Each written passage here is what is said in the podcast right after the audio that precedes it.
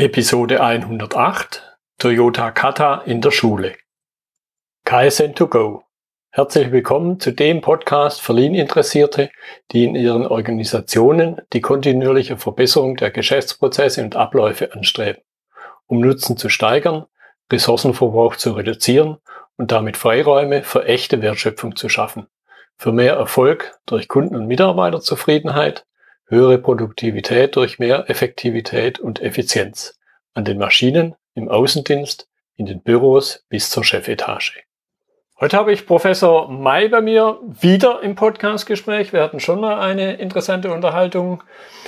Er ist Professor an der Hochschule Ansbach und akademischer Direktor des CETPM. Hallo, Herr May. Ja, grüße, Herr Müller. Schönen guten Tag. Freut mich, dass es wieder geklappt hat. Wir hatten uns beim letzten Mal über ein spannendes Thema unterhalten und dieses Mal, glaube ich, unter einem leicht anderen Blickwinkel, aber ähnlich spannend. Und zwar geht es um die Toyota Kata in der Schule.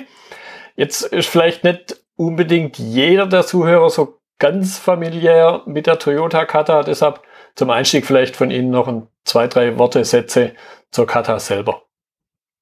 Ja, also Toyota Kata oder man nennt auch die Verbesserungs- und Coaching-Kata ist letzten Endes ein, ich sag mal, äh, eine Serie von, von Mustern, die der Mike Rother entdeckt hat äh, bei Toyota, wie im Prinzip Probleme angegangen werden und äh, gelöst werden. Und äh, letzten Endes geht es darum, eine wissenschaftliche Denk- und Handlungsweise äh, bei Menschen zu etablieren. Hm. Gut, ich, ich denke, zu dem wissenschaftlich kommen wir nachher nochmal. Mhm. Jetzt ist natürlich einerseits für uns kann man sagen, linisch überall. Andererseits, glaube ich, liegt natürlich die Schule jetzt nicht unbedingt primär im Fokus. Wie ist aus Ihrer Sicht der Gedanke entstanden, die Kata in die Schule zu übertragen? Ja, also ja, letzten Endes geht es bei der ähm, Toyota Kata darum, dass man ja, im Grunde die Menschen dazu bringt, dass sie ihre Hypothesen testen. Das heißt, dass sie äh, Annahmen über Experimente verifizieren und darüber dann lernen. Also mhm. zwischen aus der Erwartung von dem, was passiert und dem, was tatsächlich passiert, entsteht dann der Lerneffekt. Und das ist was, was in der, ich sag mal, heutigen Businesswelt eher ja wenig verbreitet mhm. ist. Mhm. Die meisten Menschen ähm, und insbesondere Führungskräfte tendieren dazu, schnell einfach mit Lösungen zu kommen, anstatt äh, auch einfach mal zu sagen, ich weiß es nicht, lass mhm. es uns ausprobieren. Und das ist jetzt nicht so deutsche Managementkultur. und ähm, Kinder hingegen sind da ganz anders. Die haben mehr dieses, diesen Wunsch, was auszuprobieren, ähm, gucken, was passiert. Das ist denen noch mehr, ähm, ja, sozusagen, ist ihnen noch in die Wiege, in der Wiege, ähm, von der Wiege mitgegeben worden. Und wir versuchen diese, äh, dieses experimentelle ja, Denken zu fördern und zu festigen und gleichzeitig eine Struktur vorzugeben, äh, an der sie sich entlanghangeln können, um diese Denkweise vielleicht noch effektiver zu machen. Hm. Ja, und, und wenn lernen, wenn nicht wo, dann in der Schule eben. Ja, genau. Und ähm, wie kommen wir am besten an, an junge Menschen heran, äh, letzten Endes in der Schule und ähm, da, so ist im Prinzip der, der Gedanke entstanden, weil wir gemerkt haben, auch je älter Menschen werden, umso schwieriger wird es, die festgefahrenen Bahnen zu verlassen, neue äh, Verhaltensweisen mhm. sich anzueignen. Das ist einfach so, je länger bestimmte Verhaltensweisen eintrainiert sind, so stärker sind die neuronalen Bahnen im Gehirn ausgeprägt und umso schwieriger wird es auch, das zu verändern. Und das, so kam der Gedanke, im Prinzip jetzt mal ohne Wertung ähm, formbare äh, Gehirne sozusagen noch äh, von Anfang an äh, bisschen in die Richtung zu lenken, dass sie eben eine äh, wissenschaftliche Denkweise äh, annehmen und damit dann auch in der Lage sind, vorher nicht denkbare Ergebnisse zu erzielen. Und, und mir kommt gerade der Gedanke, vor allen Dingen eben bei Kindern was zu verstärken, was ich ja glaube, und da werden Sie mir wahrscheinlich auch zustimmen, was ihnen ja im Grunde aktiv ausgetrieben wird, nämlich dieses Mal was ausprobieren, von dem Sie eingangs auch gesprochen hatten.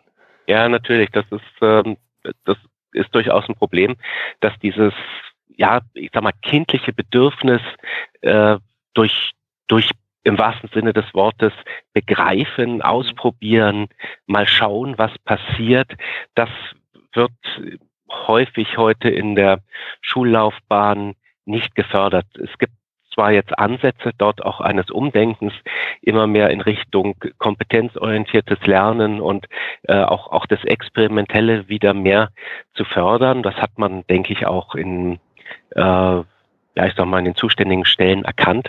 Aber wenn ich an meine Schulzeit zurückdenke, mhm. da war nichts mit Experimentieren, außer vielleicht mal im Physik- und äh, Biologieunterricht.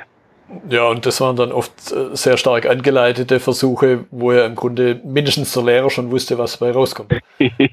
ja, ganz genau. Das, und, und, äh, das Knallgas-Experiment ist mir in guter Erinnerung geblieben. Genau, genau. Und das sind ja im, im Grunde die Dinge, aber äh, da trage ich ja, ich sag mal, Eulen nach Athen, wenn ich da mit Ihnen als Wissenschaftler drüber rede, muss ich, darf ich ja nicht wissen, was dabei rauskommt, wenn ich ein Experiment führe. Und vielleicht an der Stelle auch mal noch eine Vertiefung, damit äh, auch die Zuhörer das so durchdringen und vielleicht nicht äh, es vom Tisch wischen im Sinne von, ja, ich bin ja kein Wissenschaftler, ich bin halt im Geschäftsleben unterwegs. Vielleicht an der Stelle von Ihrer Seite noch ein paar Sätze. Was bedeutet denn dieses wissenschaftliche Arbeiten überhaupt? Ja, also Vorsicht, also wissenschaftliches Arbeiten. Ich bin auch oft schon von Schulen eingeladen worden, die gesagt haben, ja, unsere Schüler müssen jetzt hier ihre Abschlussarbeit schreiben und tun sich mit äh, wissenschaftlichem Arbeiten so schwer, da können sie doch uns bestimmt weiterhelfen. Aber es hat mit dem klassischen wissenschaftlichen Arbeiten nichts zu tun, sondern ähm, mit wissenschaftlicher äh, Denk- und Handlungsweise äh, verbinden wir ein strukturiertes Vorgehen nach äh, PDCA, also mhm. den meisten wird das, den meisten Hörern wird das bekannt sein, also Plan, Do, Check, Act, äh, was ja nichts anderes bedeutet, ich plane ein Experiment, ich führe es durch, ich schaue, was passiert und dann passe ich im Grunde mein Experiment an, wenn nicht das rausgekommen ist, was, ähm, was ich erwartet habe. Und äh, das, das ist im Grunde die wissenschaftliche äh, Denkweise, dass ich sage, ich gehe schrittweise vor in kleinen Schritten und hangle mich über Experimente letzten Endes äh, immer weiter äh, in Richtung eines Erkenntnisgewinns. Mhm. Und das, das einzig Wissenschaftliche ist, dass, äh, oder also im, im klassischen wissenschaftlichen Sinne ist, ähm, ich stelle eine Hypothese auf und überprüfe sie über ein Experiment und gucke, was dann passiert. Aber äh, die, die äh, Verbesserungskarte ist universell anwendbar, also nicht nur für wissenschaftliche Fragestellungen, sondern im Grunde im Privatleben, um herausfordernde Ziele zu erreichen, zum Beispiel um Marathon zu laufen oder um ähm, ja im Prinzip das Privatleben zu verbessern oder ähnliches mehr. Also es ist wirklich, ich habe kürzlich einen Studenten gehabt, äh, der hat damit seinen äh, seinen Schlaf äh, optimiert. Der hat, konnte immer nur sechs Stunden schlafen und äh, am Ende von so einem, ich sag mal, Verbesserungs, eine Reihe von Verbesserungszyklen hat er dann äh, die gewünschten acht Stunden geschlafen. Also man kann das sehr, sehr universell einsetzen. Sogar zum Abnehmen gibt es schon erste gute Erfolge. Okay. Und vielleicht muss ich noch mal ganz kurz so den äh, das, den, den Grundgedanken der mhm. Verbesserungskarte darstellen. Ja. Also im Grunde ist das ein vier schrittiges Muster. Ähm, nämlich erstens, ich mache mir vor Augen, was ist die Richtung oder die Herausforderung, die ich ja in einem überschaubaren Zeitraum erreichen möchte. Ähm, dann schaue ich im nächsten Schritt, wo bin ich heute, also was ist mein Ist-Zustand. Und dann setze ich mir einen Zielzustand, das heißt, wo möchte ich im kurzfristigen Zeitraum, also beispielsweise vier Wochen oder mhm. zwei, drei Monate, wo möchte ich dann sein? Das ist mein Zielzustand. Und dann überlege ich mir, welche Hindernisse halten mich davon ab, von meinem jetzigen Ist-Zustand zum Zielzustand zu kommen. Und diese Hindernisse, die sich dann mir auftun, die versuche ich dann mit Experimenten zu beseitigen. Das heißt, Experiment für Experiment räume ich die Hindernisse aus dem Weg und nähere mich dann einem Zielzustand an. Und wenn ich diesen Zielzustand erreicht habe, bin ich ein ganzes Stück weiter in Richtung Nordstern, Vision, Richtung oder auch Herausforderung gekommen und dann definiere ich mir einen neuen Zielzustand. Also das ist so die grundlegende Denkweise und die versuchen wir eben jetzt nicht nur Erwachsenen beizubringen, sondern auch äh, Kindern und Jugendlichen über diese Initiative Kata im Klassenzimmer. Mhm. Genau. Das möchte ich jetzt noch ein bisschen vertiefen. Welche Aspekte auch der Verbesserung, wobei man jetzt ja wahrscheinlich in diesem Schulkontext nicht direkt von Verbesserung sprechen kann, sondern es ist ja im Grunde so eine Art Hebel, den ich da einsetze. Was adressiert die Kata also in der Schule? Ja, im Grunde genau das Gleiche. Also ich versuche diese Verbesserungskata mit ihren vier Schritten den, ähm, den Schülern zu vermitteln. Nachdem wir das aber nicht äh, direkt selber machen können und keinen Zugang zu den Schülern haben, machen wir sehr gerne Workshops mit Lehrern mhm. und machen mit denen dann das sogenannte Puzzlespiel. Das heißt, wir erklären ihnen mit einem Puzzle und entsprechenden begleitenden Dokumenten, wie sie den Kindern und Jugendlichen äh, die Verbesserungskarte beibringen können. Und dort, also ganz kurz gefasst, da ist ein 15-teiliges Puzzle. Dieses Puzzle soll man im Team möglichst schnell zusammenlegen und man nimmt dann den, sozusagen die Herausforderung, sind, äh, ist das Puzzle in 15 Sekunden zu legen und dann macht man zwei Runden und schaut, wie schnell kann ich das selber legen hier in meinem Team. Und dann überlegt man sich den nächsten Zielzustand. Also wo möchte ich beispielsweise nach fünf Verbesserungsrunden sein? Und dann gehen die, also erstmal wir mit den Lehrern und dann äh, die äh, die Lehrer mit den Schülern durch diesen Verbesserungsprozess durch. Schauen also, welche Zeit habe ich erreicht, okay, was war was waren die Hindernisse, warum hat es nicht so geklappt, wie wir gedacht haben. Und dann überlegt man sich im Prinzip neue Experimente, wie man das Puzzle vielleicht anders legen könnte, damit man die gewünschte Zeit erreicht. Also das ist so ganz grob, wie das mhm. Ganze funktioniert. Ich vermute jetzt mal fast, und man muss ja im Grunde nur eine ganz einfache erste Milchmädchenrechnung machen, dass man die 15 Sekunden im ersten Schritt gar nicht hinkriegt. Und da glaube ich aber eben, soweit wie ich die Karte auch kenne, ist ein ganz wichtiger Aspekt, weil wenn ich wüsste, wie es geht, wäre die ganze Übung ja fast sinnlos. Ja, ja, das ist ja äh, genau der Punkt. Und ähm, also die 15 Sekunden sind schaffbar. Wir haben schon Teams gehabt, die es in knapp unter 15 Sekunden geschafft haben, aber nach langer Übung. Mhm. Und ähm, das ist auch ein wichtiges Element, was letztendlich für die Kinder wichtig ist.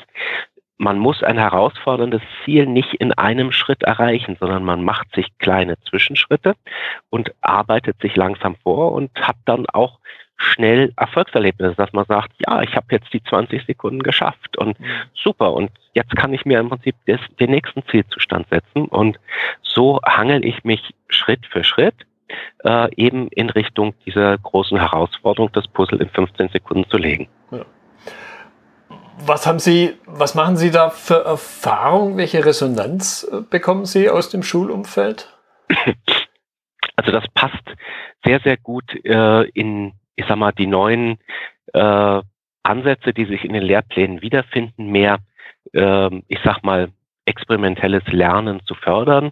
Und dieses Puzzlespiel ist einfach erstmal eine schöne Teambuilding-Aktivität, weil man im Team gemeinsam versucht, ein Ziel zu lösen und das ist auf äh, die Dauer einer Schulstunde ausgelegt. Also in 45 Minuten kann man dieses Spiel durchspielen und äh, erstmal macht es den Lehrern und Lehrerinnen sehr viel Spaß und dann auch den Kindern und wir haben hier äh, Schulen, die schon sehr lange damit arbeiten, also einige Jahre. Und dort ist das den Kindern sofort im Prinzip ein, ein Begriff geworden und die denken heute äh, und sagen immer wieder, oh, jetzt muss man erst überlegen, wo bin ich jetzt, ne, was ist mein Ist-Zustand? Und dann ähm, überlegen sie sich den nächsten Zielzustand. Und dann wissen sie, ah, jetzt müssen wir experimentieren. Also so diese Denkweise äh, ist, ist dort schon bei den Kindern angekommen. Und das Interessante ist auch, äh, die Eltern werden über Elternabende über das Konzept informiert. Sie finden das auch gut und das Kollegium untereinander macht das auch. Also das ist auch zur, äh, zur Personalentwicklung letzten mhm. Endes geeignet.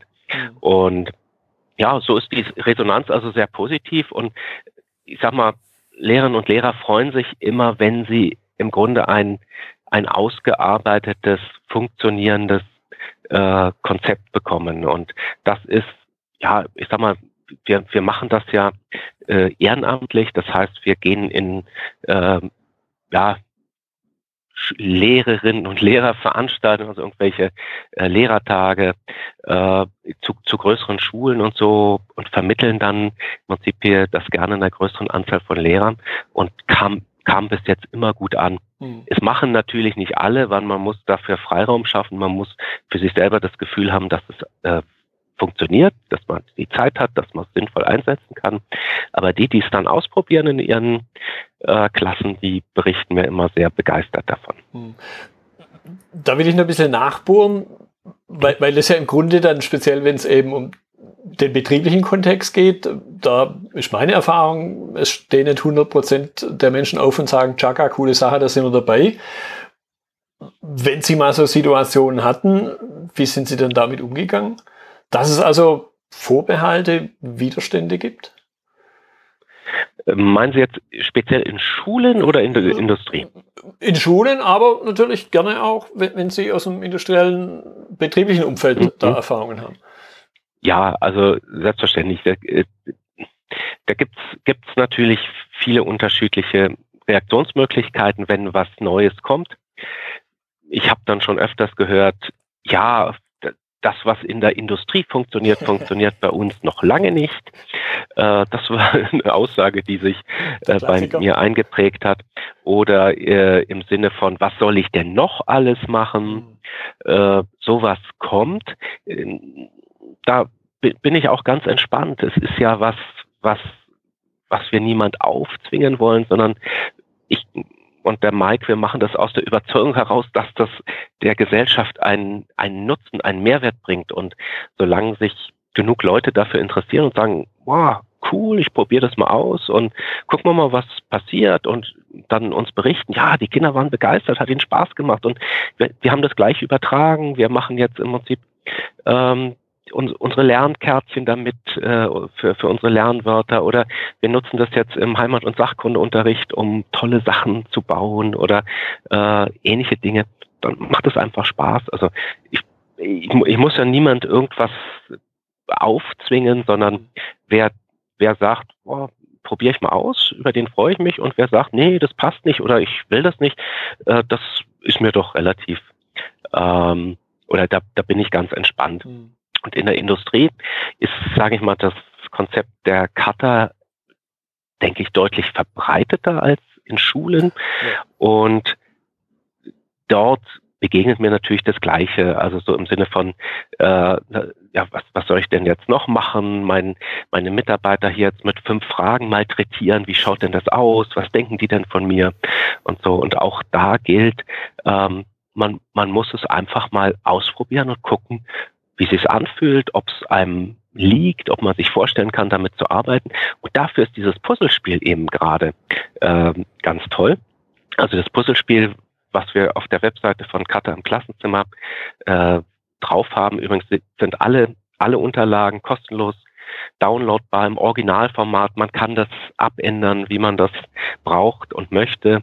Und ähm, dieses Spiel kann man also auch dann wunderbar im, im Unternehmen, in Teams einsetzen und sagen, hier, ich lasst uns das mal ausprobieren, mhm. braucht mal eine Stunde Zeit und dann guckt ihr mal, ob die Kata irgendwie für euch gut ist. Und wenn man so spielerisch rangeht, denke ich, kriegt man viel eher ein positives Feedback, als wenn man jetzt dann irgendwie dann äh, Stunden einen Vortrag hält und sagt, das müsst ihr jetzt machen. Also ähm, gerade diese spielerische Herangehensweise kommt in den Unternehmen auch sehr gut an.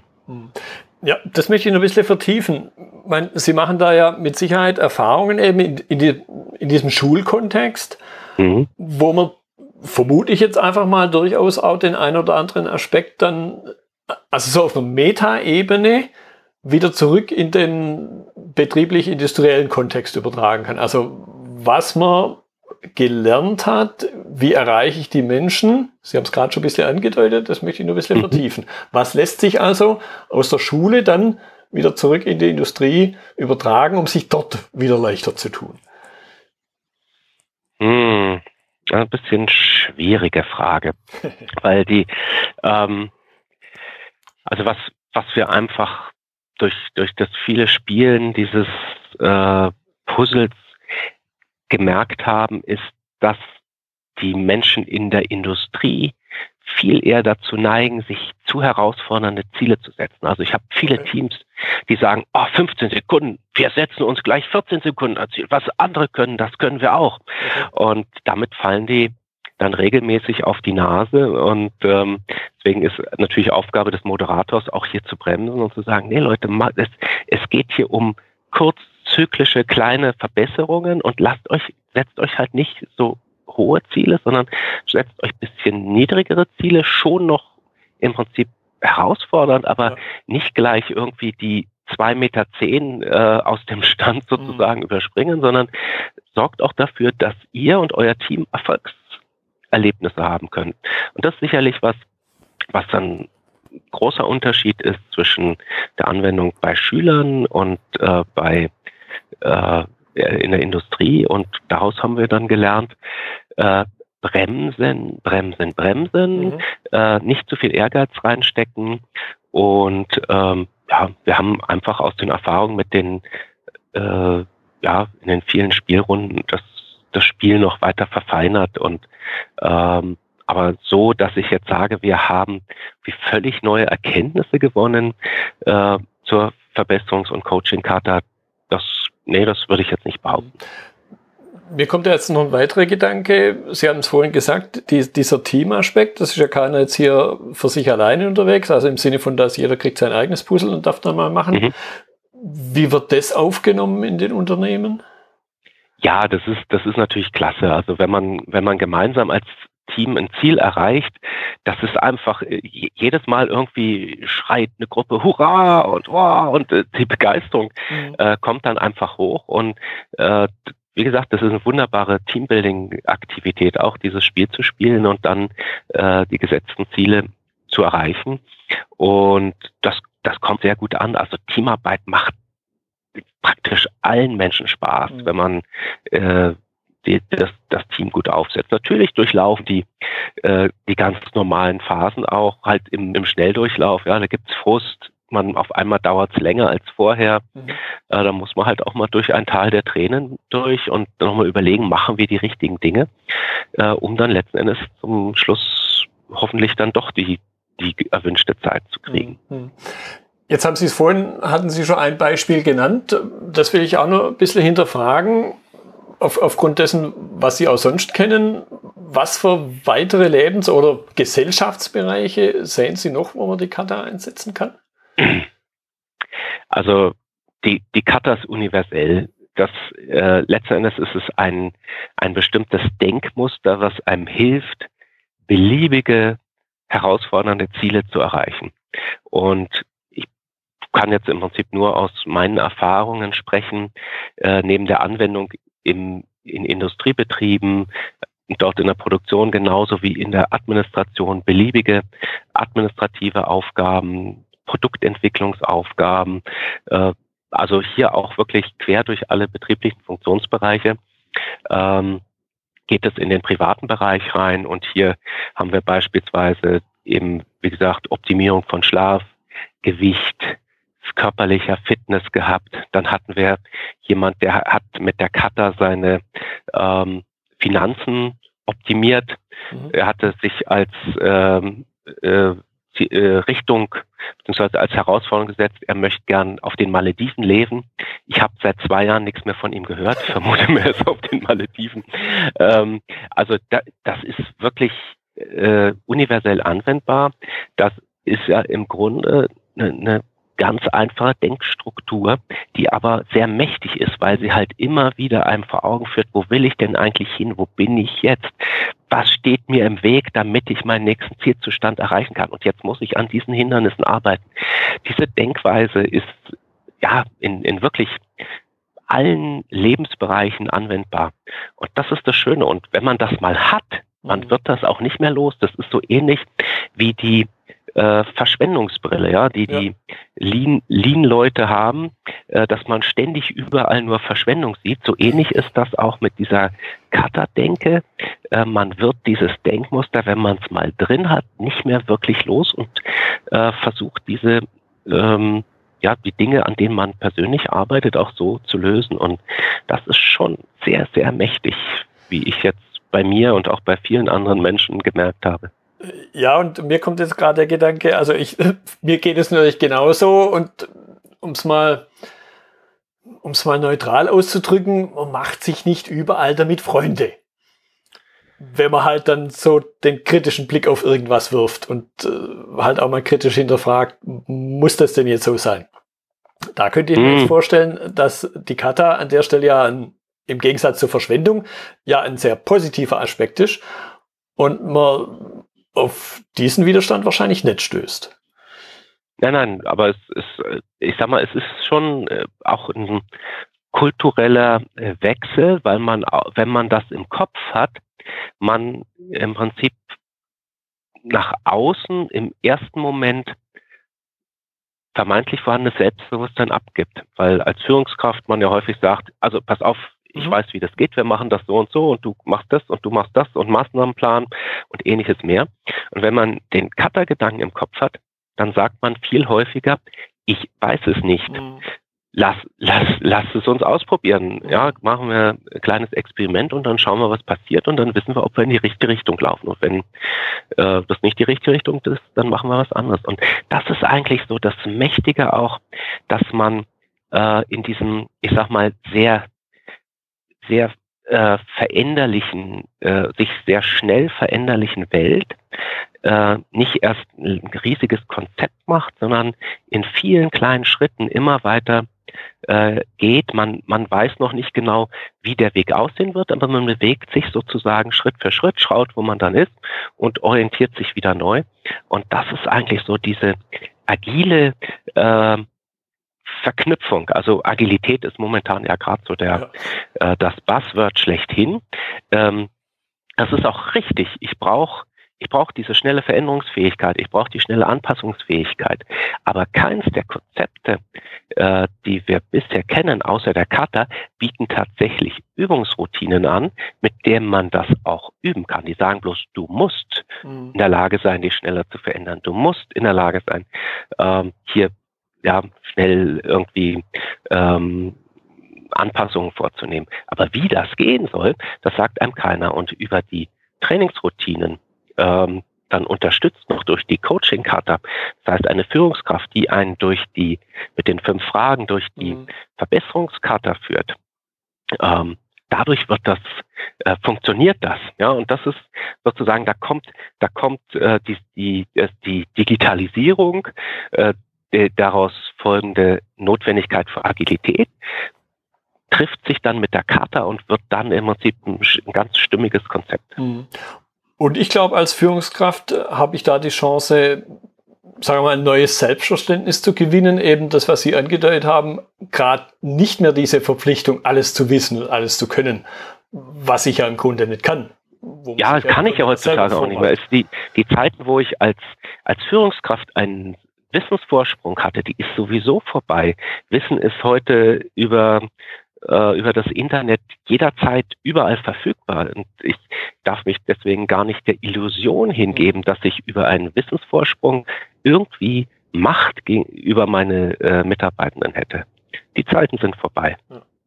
Ja, ich denke, da bietet die Kata in der Schule eben eine Chance, auch sich selber eben zu verändern, nicht bloß bei den mhm. Schülern, sondern sich selbst als Führungskraft zu verändern. Ich kann jedem bloß nur sagen, wenn er vielleicht selber Führungskraft ist, wenn seinen Kindern sowas begegnet, hey, mitmachen. Genau, und äh, wenn es interessiert, es gibt eine Webseite, die heißt www.kater- im-klassenzimmer.de.